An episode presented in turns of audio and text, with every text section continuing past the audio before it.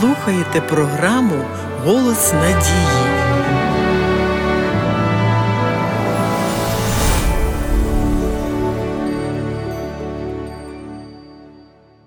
Люди за своєю природою схильні до наслідування.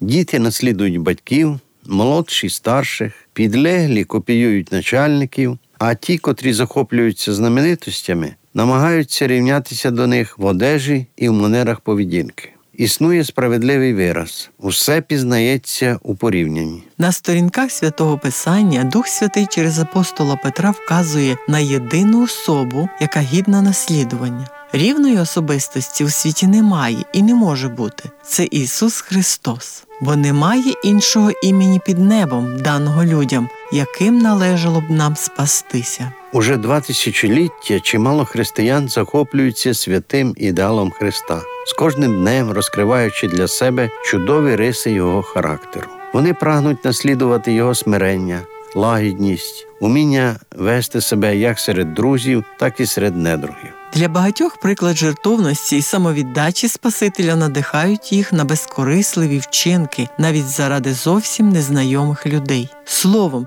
чим більше християни наслідують Христа, тим більше стають схожими на нього у поведінці та манері спілкування. Христос навчає нас завжди віддавати перевагу незмінному принципу Нехай буде воля Твоя. Апостол Павло відкриває нам досвід позитивних змін. Ми ж відкритим обличчям, як у дзеркалі, дивлячись на славу Господню, змінюємося у той же образ від слави на славу, як від Духа Господнього. Отже, усі наші дії полягають у спогляданні. І дійсно, споглядання володіє величезною силою. Читаємо зі святого Писання. Дивлячись на Ісуса, на начальника і виконавця віри, подумайте про того, хто перетерпів такий опір проти себе від грішних, щоб ви не знемоглись і не занепали духом. Напевно, найкраще місце, де б ви могли приглядатися до Господа, знаходиться у Біблії. Саме тому записана для нас наступна рекомендація. Нехай книга цього закону не відійде від твоїх уст, але будеш роздумувати про неї вдень та вночі, щоб додержувати чинити все, що написано в ній, бо тоді зробиш щасливими дороги свої, і тоді буде щастити тобі. Також апостол Петро спрямовує нас до святого письма, кажучи. Ми також вважаємо послання пророків як найнадійнішими. І правильно ви робите, коли звертаєтеся до них. Вони подібні до світла, що розганяє темряву, аж доки не настане світанок, і ранкова зірка не засяє у серцях ваших. Споглядання на Ісуса стає для справжнього християнина облагороджуючим процесом. Він бачить зразок,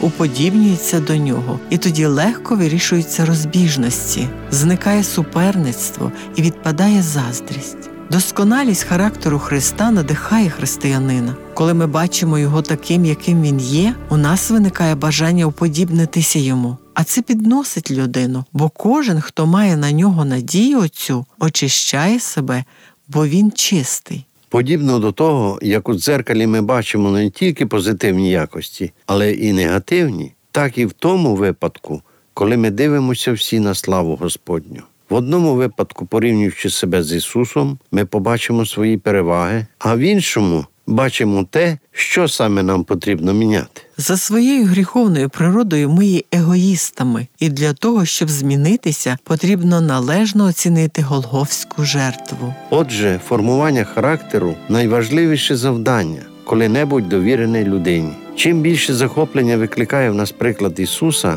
тим виразніше буде проглядати в нас образ нашого Творця.